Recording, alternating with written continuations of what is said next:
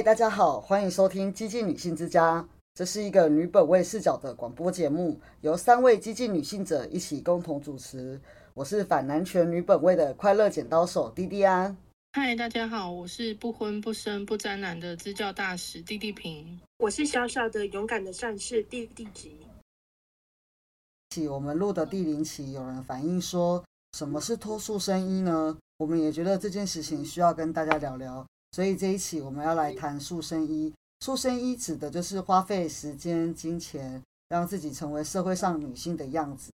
脱塑身衣的这个运动是从韩国发起的一项社会运动，渐渐它传播到各个国家，觉醒的女性们也跟着一起执行。那我们三位是怎么样脱塑身衣的呢？今天会从细节开始跟大家分享。比如说像耳环啊，我之所以会脱掉耳环，是因为我的耳朵是蛮敏感的，它就是只能用比较好的材料的耳环，比如说像是纯银跟医疗钢。所以如果我一旦戴便宜的耳环，我耳朵会马上流脓，然后开始烂烂的这样子。那医疗钢跟纯银的耳环也都比较贵，所以就是会花比较多的钱去买。所以后来就决定算了，不要花钱在这个上面。就让就放着，让看耳洞会不会合起来。虽然它现在也没有合起来，可是我也没有再继续戴耳环了。那弟弟几呢？我跟弟弟安很像，我以前也打过四个耳洞，但是他就是一直好不了，一直会流脓发炎。那后来就很受不了，就让它全部合起来了。那合起来之后，我还是学不乖，就是会戴夹式耳环。但夹式的耳环戴久了，就是耳垂会很痛啊，所以。后来我就是也就不戴耳环。我本来耳垂是很厚的，但国中的时候以为伤害自己是一件很酷的事情，所以我就去打耳环。然后而且我不止打了耳垂，还打了耳骨。然后后来都发炎溃烂，那耳骨肿到都变形了，而且也很痛。所以我后来就把耳环都拿下来，让他们全部合起来了。不过我现在的耳垂变薄很多啊，而且还是很容易会复发过敏。然后，可是后来开始有夹式耳环的时候呢，我就觉得我想要，我想要改成用夹式耳环，这样子既不会要打耳洞很痛，然后又可以变漂亮。可是每次戴的时候都觉得很痛，而且其实除了照镜子戴上那是看的时候觉得漂亮而已，其他时候只是觉得很痛而已。然后，而且以前到现在都喜欢戴戒指跟项链，觉得是装饰自己。可是后来觉得不舒服，而且做事情很麻烦。然后现在的我连手表都没再戴了，就是任何累赘的东西都给我下去。好，很精彩。我现在也没在戴手表啊。那发型，来谈谈发型好了。我之前国高中，因为我之前国高中还有发髻嘛，然后大学之后我就开始染烫头发，一头大金发。虽然我是短发，但是整头都是金的，看起来就很像在车上会飙车那一种。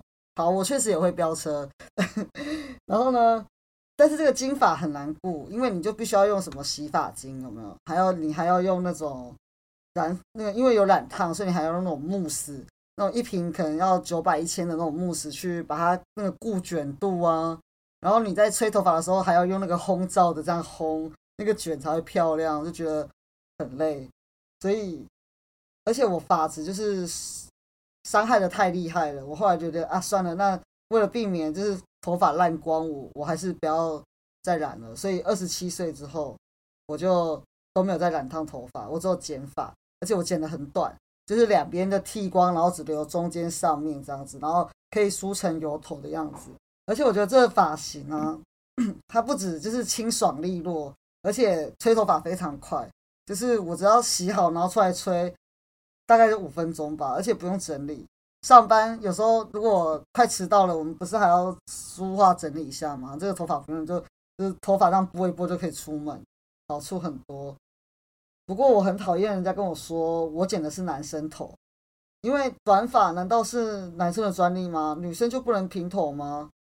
我每次都跟我的发型设计师说剪到最短，因为他坚持不帮我剃光头，所以我只能跟他说帮我剪到最短。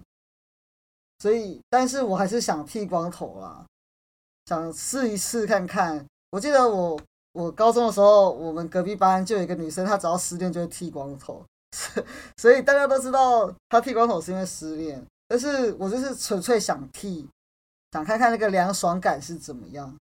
而且如果男生剃光头，大部分人都觉得有型啊，也不会去问他。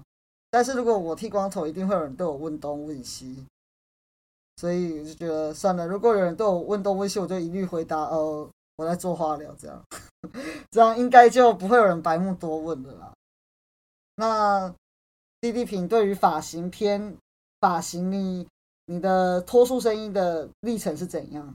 嗯，发型的话，其实我大部分时间都是短发，但是我有曾经留过长头发，因为高中的时候发禁很严，所以毕业以后为了展现自己的自主权，我就留起了长头发，然后留了快三年吧，但是觉得照顾非常麻烦，而且其实也不太适合我，所以我后来就剪短头发了。但是短发一开始我还是会很在乎长度跟厚度，就是很在乎能不能修饰或者遮住我的脸颊，而且曾经觉得发量不够多，所以我就去烫了发根烫，结果头发掉超级多的。那我也会染头发，因为我觉得这样看起来比较漂亮，染浅色头发会让我的皮肤看起来更白。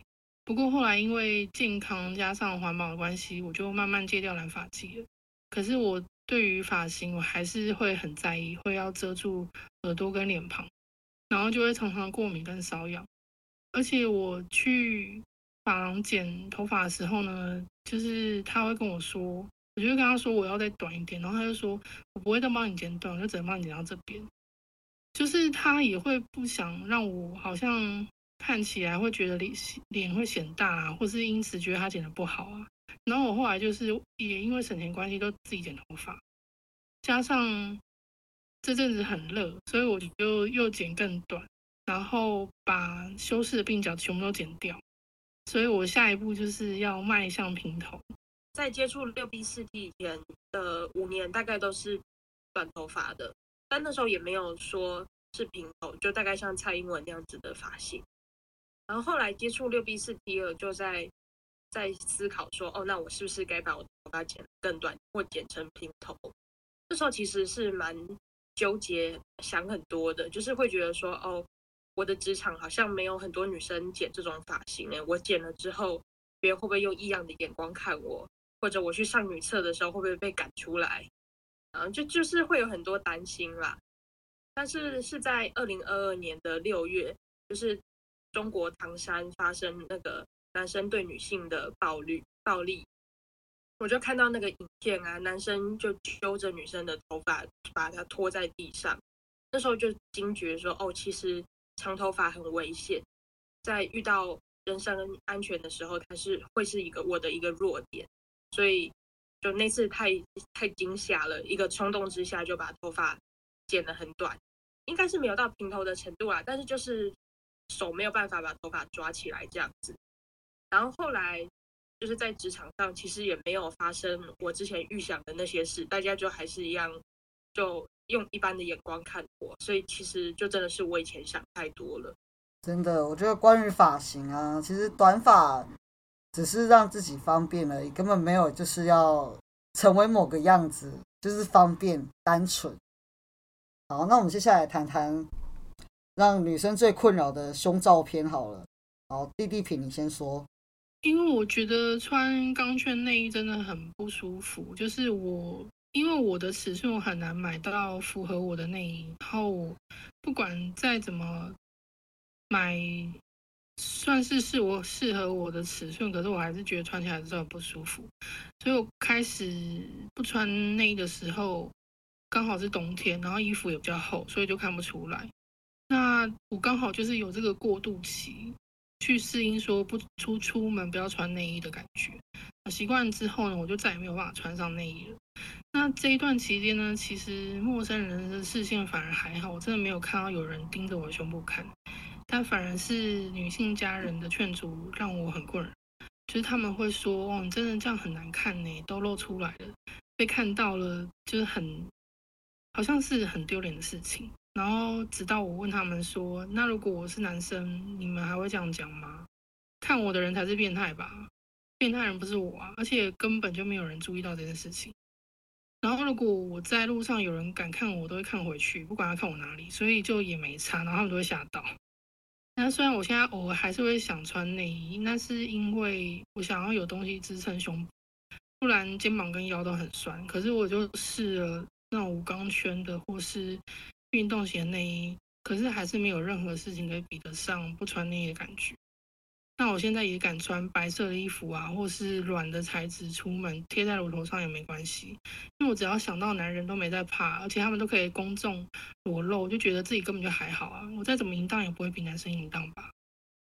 我的话，其实我在我意识到内衣很不舒服之前，就是我在我高中的时候，我就有尝试过有一次不穿内衣，因为那时候是冬天，然后我整天都穿着外套，所以我也想说没差，也都没有人发现。反而是回家之后脱掉外套，我妈说：“哎呦，你今天怎么没穿内衣？”我才觉得说：“嗯，我我这样子是做了一件很不好的事吗？还是怎么样？”所以就在那之后，我就是都还是乖乖穿着内衣。然后也是到接触了六 B 四 T 脱出生意的概念之后，我也开始就不穿内衣。反正因为在职场上，我会外面在穿着外套嘛，所以也不会也不会有人看到。啊，有人看了也不会怎么样啊。而且我是到了脱束脱了内衣之后，才意识到说，哦，原来内衣真的会限制我的呼吸。就有一天啊，我穿了白色衣服，就想说，哦，有点透诶，那还是把内衣穿起来好了。结果那一整天，我真的觉得是有东西在困住、在钳制着我的呼吸。所以在那之后，就是觉得说，啊，这真的是。我不需要的一个东西就没有再穿内衣了，而且你穿内衣就没有办法去吃吃到饱。我我的话，我虽然不穿内衣，就是没有穿钢圈那种，也没有穿运动内衣，但是我会穿束胸，而且我现在还没有戒掉，所以我想这应该是要归 咎于我小学三年级的 PTSD，因为那时候我已经有一点点凸起，但是就不是说很发育的那种样子，然后夏天很热嘛。客厅没有冷气，我爸他就把那个衣服脱上脱下来，因为很热。然后我我想说，那我也脱下来，因为我也蛮热的。然后我爸那个震惊又嫌恶又羞耻的表情，我真的很难忘记。我只是跟他一样很热，把衣服脱下来而已，他就觉得我好像见不得人哎，我成何体统这种感觉。然后反正他立刻大声对我说：“把衣服穿好，像什么样子？”我又说：“为什么你可以，我不行？”然后，反正我爸就大叫啊，然后就气得脸色都发红了，然后就叫我妈过来说：“啊，你是怎么教女儿的什么之类的。”然后我妈被我爸训话的也很不爽，她就把我拉到别的地方去，叫我把衣服穿上，然后还吩咐我从此以后我还要再多穿一件无袖背心在衣服里面。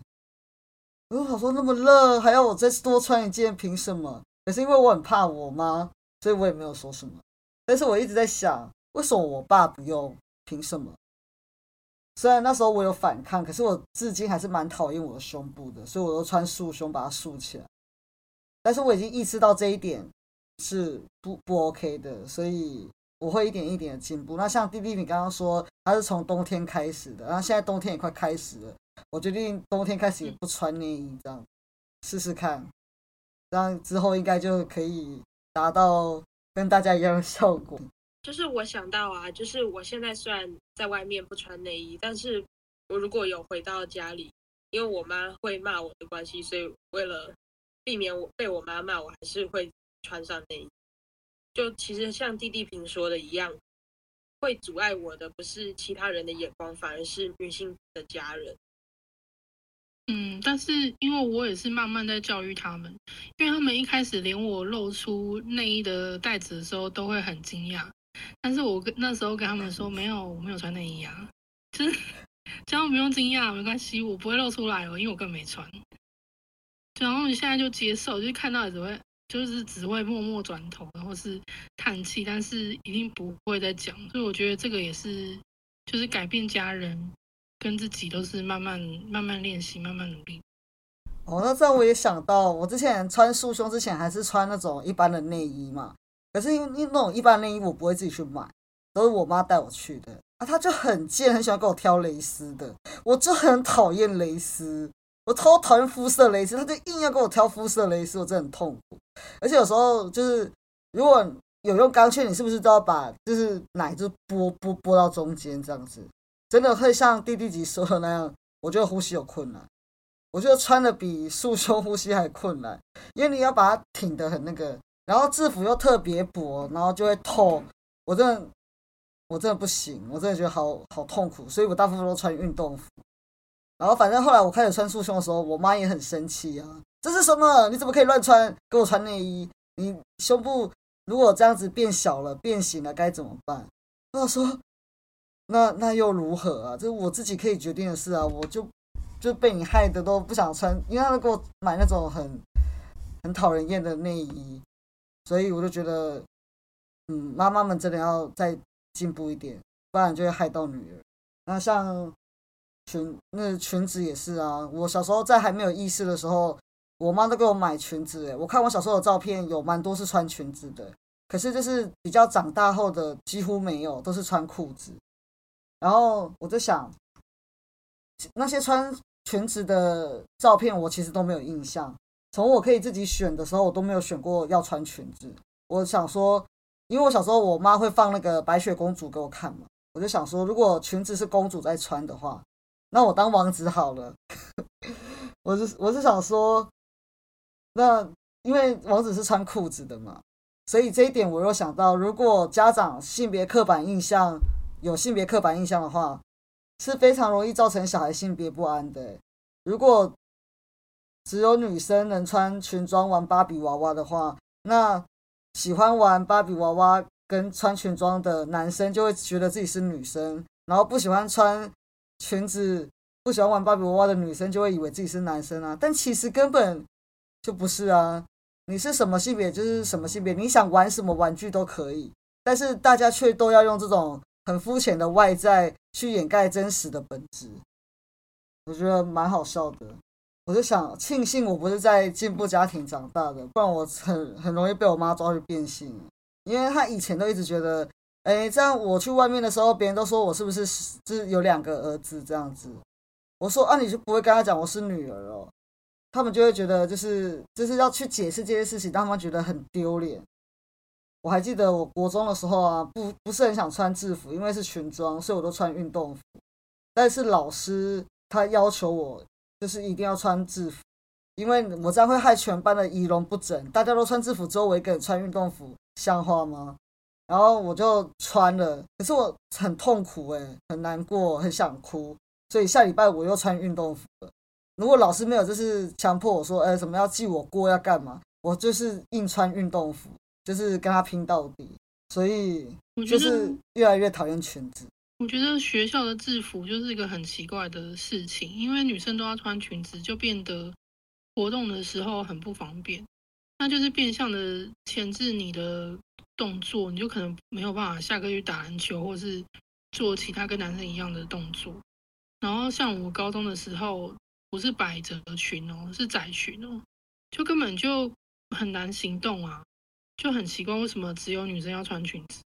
感觉很像是标示出女性次等的地位。对啊，对啊，所以我就想说，长大了我已经知道，就是其实他就是想要用裙子来克制女生嘛，因为女生要文静嘛。如果你穿个裤子，然后到处踢男生，那怎么文静得了？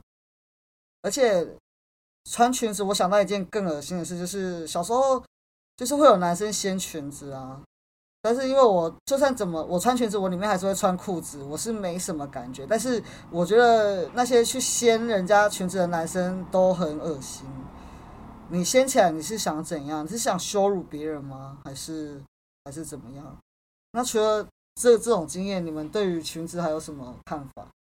我觉得我顺顺带讲一下，我觉得最恶心的就是，如果你跟大人反映这件事情啊，他们会说啊，男生是喜欢你才这样跟你玩。这时候你就会，哎，可以这样讲，就是，就你就会很生气啊！什么叫做他他是喜欢我，他才要这样跟我？他就是在霸凌你啊！然后这跟喜欢有什么关系呢？而且就是是小朋友哎，你这样是在性化小孩吗？而且为什么要预设异性恋呢？对啊，而且老师都会说哦，因为男生比较皮，所以你要理解他。嘿，我也很皮哦，老师，我想先跟你讲，我超皮的。我国小最喜欢做的事就是把男生打得哭，哭的哇哇叫，这样我最爽。因为我就是国小，如果比较没有什么服衣不整的，你就是整天穿运动服也没人敢怎样。所以这是就就是国中啊，国中就比较严，就比较讨厌。那接下来长大之后，就会跳到另一个很大很大的圈子，超花钱的圈子，叫做医美。因为我前同事他就是有他他是在。之前在医美工作的，所以他如果知道一些医美的特惠，他就会找我去，比如说打镭射啊、打肉毒啊。但其实想想，我根本不需要。我第一次打完镭射的时候，发现嗯奇怪啊，没差哎，我打这个镭射是什么意思？浪费钱。然后打肉毒的话，我那时候是打肉毒小脸啊，因为我就是胖都胖在脸，我就想说好，那那打一下好了。好，这好像有那么一点点差，但我觉得也不用为了这一点点去去那个去花这个钱，所以我觉得同彩的影响其实真的蛮 蛮恐怖的，因为其实我没有想花这个钱，但是别人约了我，我就跟着去嘛，所以我想，如果我们面对这个世界上，面对这世界上的这种冲击啊，你不站稳脚步，你真的会被冲垮，你可能不小心退了一步。你一旦失去你的界限，你就会被侵略。可能你开始涂了口红之后，他们就说：“那你怎么没有画眼线？”你画了眼线之后，那你怎么没有用眼影？他们就一步一步的侵略，最后你可能就会灭顶。所以我们要坚持、坚定、坚强，才有办法，就是脱束生意。这这因为脱束生意真的就没有这么简单嘛。那你们脱束生意之后有一些什么感想吗？我的话就是。可以睡得很饱。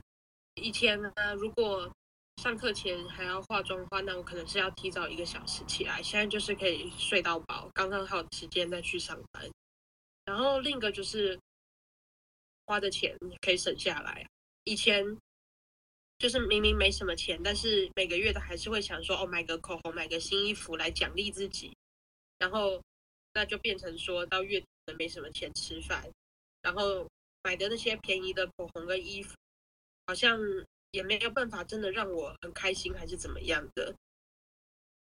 然后，那除了时间跟金钱这些实质的影响，剩下就是可能自己心态层面。就以前我其实也是有外貌焦虑的，但是我接触到脱束生意这个概念之后，然后决定要去做脱束生意之后，我的外貌焦虑就消失了，因为脱束生意告诉我们。女生不需要美，美不是你的义务。所以在那之后，就是去努力的实践，说哦，我其实我不需要漂亮啊，我就是这个样子。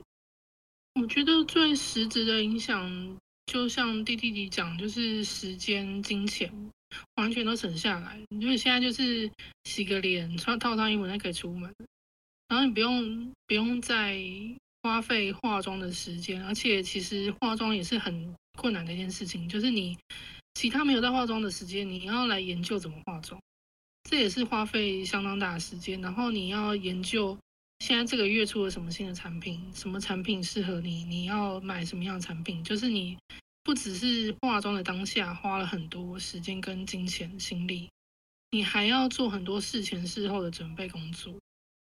所以这些时间、金钱跟心力全部都省下来。然后我觉得另外一个很大改变是看自己的对自己的看法，因为就是在化妆的时候啊，会觉得说，就是会一寸一寸去改变自己每个地方，会觉得自己哪里不够好，然后要怎么怎么画，就是眉形要怎么改变比较好看，然后眼型要怎么样，眼头要比较怎么样，就是会越画越恨自己的长相，因为你知道说，你知道说要怎么调到那个完美的境界。是什么样子的？就是现在主流审美的完美境界是什么样子，你就会要让自己符合那个刻板的形象，然后就会越来越恨自己原本的样子。所以，自从不要所谓的爱美变美之后，我反而真的就比较可以接受自己原本的样子。然后，女人因为因为女人根本就不需要美，因为美要干嘛？做任何事情都不需要。长相啊，都是跟你的身体有关。那我的话，我也是省下很多钱，因为染烫嘛。现在剪发就只要四五百啊，也不用买什么洗发精啊，什么卷护卷度的慕斯啊，然后也没有再买保养品，虽然还是很穷啊，但是早是拿去吃大餐啊，吃大餐比较爽啊。然后我觉得脱出声音之后就会变得更自然，而且我每次看到啊，就是那种教学文都会教男生，就是把自己弄得干净整洁，他也没有教男生要化妆，没有教男生要整形啊。然后我出门有洗头、洗发，已经很对得起社会了吧？我不需要把自己那个头发弄得什么样子。哦，而且就是你看里奥纳多以前长长得这么好看，然后现在长得这个样，这种差距啊，他都活得好好的，他也没有觉得很忧郁啊。所以我就觉得，哎，女人可以自信多一点。而且他现在也在跟二十五岁的模特约会啊，就是告诉我们说，外貌不重要，全是权力才是重要。对啊，而且我我看那个好莱坞明星啊，女生只要老了就会被说啊怎么老了什么怎么样，但是怎么都没有人去嫌里奥纳多，因为大家都觉得哇老了的男人很有魅力耶，就是这个时间的沉淀在他的身上展现，很有智慧。可是女人就都不行，女人从。从二十岁到八十岁嘛，都要看起来像二十岁的样子。但是你要看起来很自然哦，因为如果你整的话，人家说你怎么去整，可是你不去整的话，人家说你怎么看起来那么垮，就是怎么样都会有意见。真的，谢金燕她整形也被大家一直讲啊。所以就是整不整都是错啊，那就不要啊，不要这些东西，全部都那么不用。真的，所以我认为脱束生衣只是能让女生在男权社会像人一样站起来而已，仅仅是站。但我我不想要只站着，我还想要快乐的站着，自由自在的生活。可是有些人就会问说：“那我很喜欢化妆，难道就不能当女性主义者吗？”你们怎么看？我觉得你就不要当啊，你就不要当女性主义者啊，就觉得。因为这如果让你觉得跟你的理想有抵触的话，你就不用当，因为这样子也很累，你会觉得很焦虑、很割裂，就是没有符合某种的标准什么。那我觉得你就不用当，你就快快乐乐做自己。嗯。那也有些人会讲说啊，你你们脱束声音那是想变男生哦。就是每个人啊，生下来的样子啊，不是都是短头发吗？甚至还有没有头发的，然后也都是裸着身体的。那这些外加上去的东西，怎么能够代表一个人的性别呢？上面是有生殖器吗？不然为什么说套上去就变女，套上去就变男嘞？而且我不想变男人，男人很丑哎。这个可以保留吗？嗯，这这可以，因为我我觉得很奇怪，我们只是就是做一个自然人的样子，但是每次出去都要被人家，像我就很容易被踢被男生，你知道吗？你是不是 T？我说我不是，大家就笑。你是不是男的？我说我不是，大家呃也可能会觉得，哎，是吗？你真的不是男的吗？还是说你心里是男的？没有没有，我心里也是女的。就是现在已经把个性跟气质跟性别绑架在一起，所以大家就是预设那种自然的状态只有男人才有，女人你必须要是一个呃精心打扮。漂漂亮亮的样子，你才被配，你才配称作是女人，是这样吗？所以大家就觉得女人只是一种次等不自然的附属状态，所以是这个意思吗？嗯，我想应该是这个意思。而且有些人还会问说，啊，现在审美观念已经很多元了，男生也可以化妆啊，为什么要脱出身衣？你们觉得呢？我觉得男生化妆只是顺应这个大自然的一种现象而已，因为大自然里面都是雄性的动物长得比较好看，他们为了要求我，所以我们要打扮自己，然后展现自己比较好的一面给雌性看。但是因为雌性又没有交配焦虑或者求偶焦虑，所以根本就不需要做这些事情，我们只要静静的看男生这边打扮出糗就好了。而且我觉得审美多元跟要不要脱出声音没关系吧。因为脱出声音是让你成为自然人啊。我们就是我，我觉得有些女生很奇怪，她会把那个就是脱出声音这件事情搞到像我今天会邋里邋遢的出门，不会啊，我会洗澡洗头，对，看起来干干净净，像他们跟易男说的那样干干净净整洁就好。我会这样出门，这样不行吗？也太滑坡了吧？为什么脱出声音就等于邋里邋遢？我是穿着夹脚拖跟那种。阿贝背心出门了，吗？我没有这样哎、我就只是我都还是穿的干净整洁，有洗头洗脸哎、而且审美多元跟脱束生衣真的是毫无相关的两件事情啊。审美多元，那就比如说现在很多品牌会用呃大尺码的模特，但它就只是在传递一个讯息说，哦，你可以胖，但你还是要打扮自己，让自己漂漂亮亮的，这样我们才会喜欢。那脱束生衣是告诉女生说，你不需要漂亮，漂亮漂亮不是重点。我觉得审美多元是一个骗局，因为审美再怎么多元，女生还是有既定的形象，就是像韩团女生长得那样，就是那个样子，就没有什么多元，女生就是要那个样子。所以这个多元就是个骗局。而且我在进入这个脱束声音之前，我先从 body positive 开始，就是觉得要爱自己的身体呀就自己这样子也是很美。可是我发现提倡这些人，提倡 body positive 的这些人啊，他们都还有在化妆，还有在做医美，然后我就觉得很割裂啊！为什么他们爱自己的身体，可是又讨厌自己的脸？所以根本这个就就不是一个合逻辑的事情。真正合逻辑的是，你也不需要自己变美，你也不需要爱美或爱自己身体，就是接受你自己原本的样子就好。那现在还是有很多女生啊，对自己外貌焦虑，很焦虑。你们有什么看法？嗯，我我觉得我我觉得我也理解啦，因为我也是我也是一直在跟自己的焦虑相处啊。可是我都会想说，多看看世界上的男人，我就会觉得我的焦虑有好很多。就是看他们都很自由自在的活着，也没有担心说自己哪里不符合主流审美，也是都活得很自在。我就会觉得我也不需要焦虑吧。而且服就是服美役啊，就是美容实践这件事情啊，并不会让你摆脱掉外貌焦虑，绝对只会让你更焦虑。因为像前面讲到的医美啊，我那时候一开始也是就是懵懵懂懂就跟着跟着别人去做，然后我还没，我当下其实没有觉得有到任何真的很不满意的地方，反而是诊所的人跟我说：“哎，你这边哪里不好啊？你哪里可以再做这个？你哪里可以做什么？”就是所以你根本就不会有结束的一天呐、一旦你投入了这个所谓的爱自己的行动，你最后只会把自己割裂成根本不是你的人。想要跟那些有外貌焦虑的女生说，我懂你们的感觉，我以前也有。那也想要问你们，目前解决焦虑的方法是什么？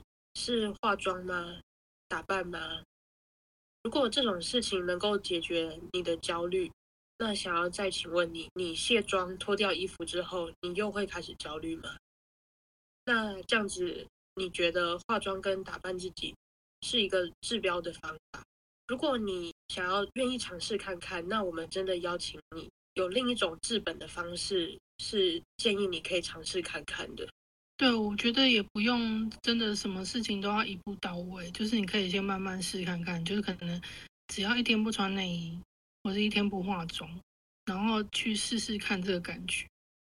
对，其实我觉得女生有太多的焦虑，都是这个社会给你的。你当然自己会觉得不是这样，是自己应该要做好哪些哪些。可是这些其实是社会强加给你的观念，而你，因为我刚刚说的嘛，我们没有站稳，我们失去了界限，所以我们被一步一步的注入这些我们根本不想要的。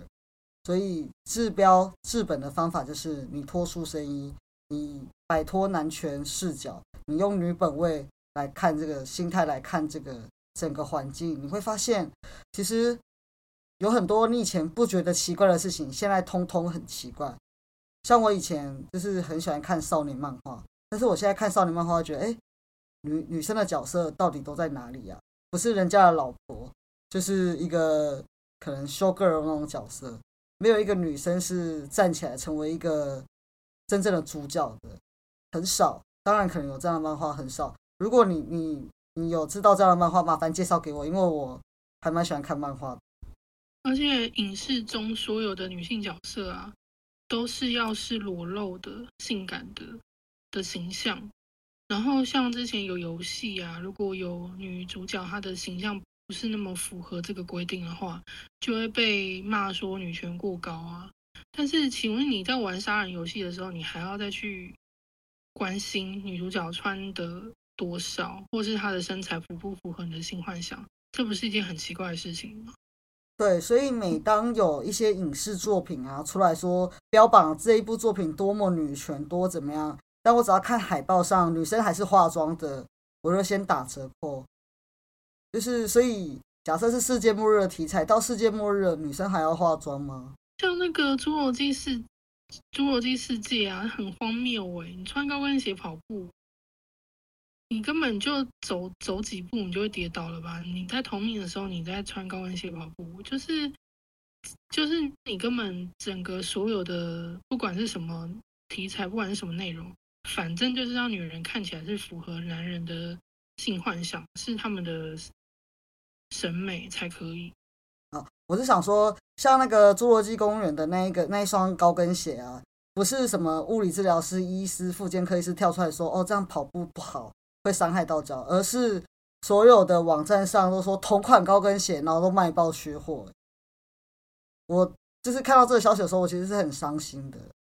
我想提另外一件事情，可能有些女生她会觉得说，她打扮或是化妆，她是在抗父权，因为小时候可能有法镜，或是家人叫她好好读书，不要打扮，所以她长大有权决定的时候。他就会觉得说，哦，那我做这些事情，除了让我自己很快乐，我也是在反抗父权。那这时候，其实我会想要邀请你想想看，就只有化妆打扮跟父权这两端是这种二分法吗？有没有跳脱出这种二分法的方法？我觉得脱束生衣是跳脱这父权跟化妆打扮的二分法的另第三种视角。然后也邀请你从这个想法去想想看。好，那接下来我来做个总结，就是如果像弟弟集这样讲的，女生想要就是反抗父权社会，我跟你讲，有一招超级好用，很毒辣哦，就是不婚不生。你只要不生男的，哪里还有父权社会这种东西，对不对？希望大家可以考虑看看。好，那今天节目就到这，我们下次见，拜拜，拜拜，拜拜。我想要讲一个落体人笑。金鱼跟落体人说：“如果卸了妆之后就消失的雪莉，不是真的雪莉。”落体人说：“哦，谢谢你提醒我，我赶快去预约了割双眼皮跟全脂。谢谢你哦，拜拜。”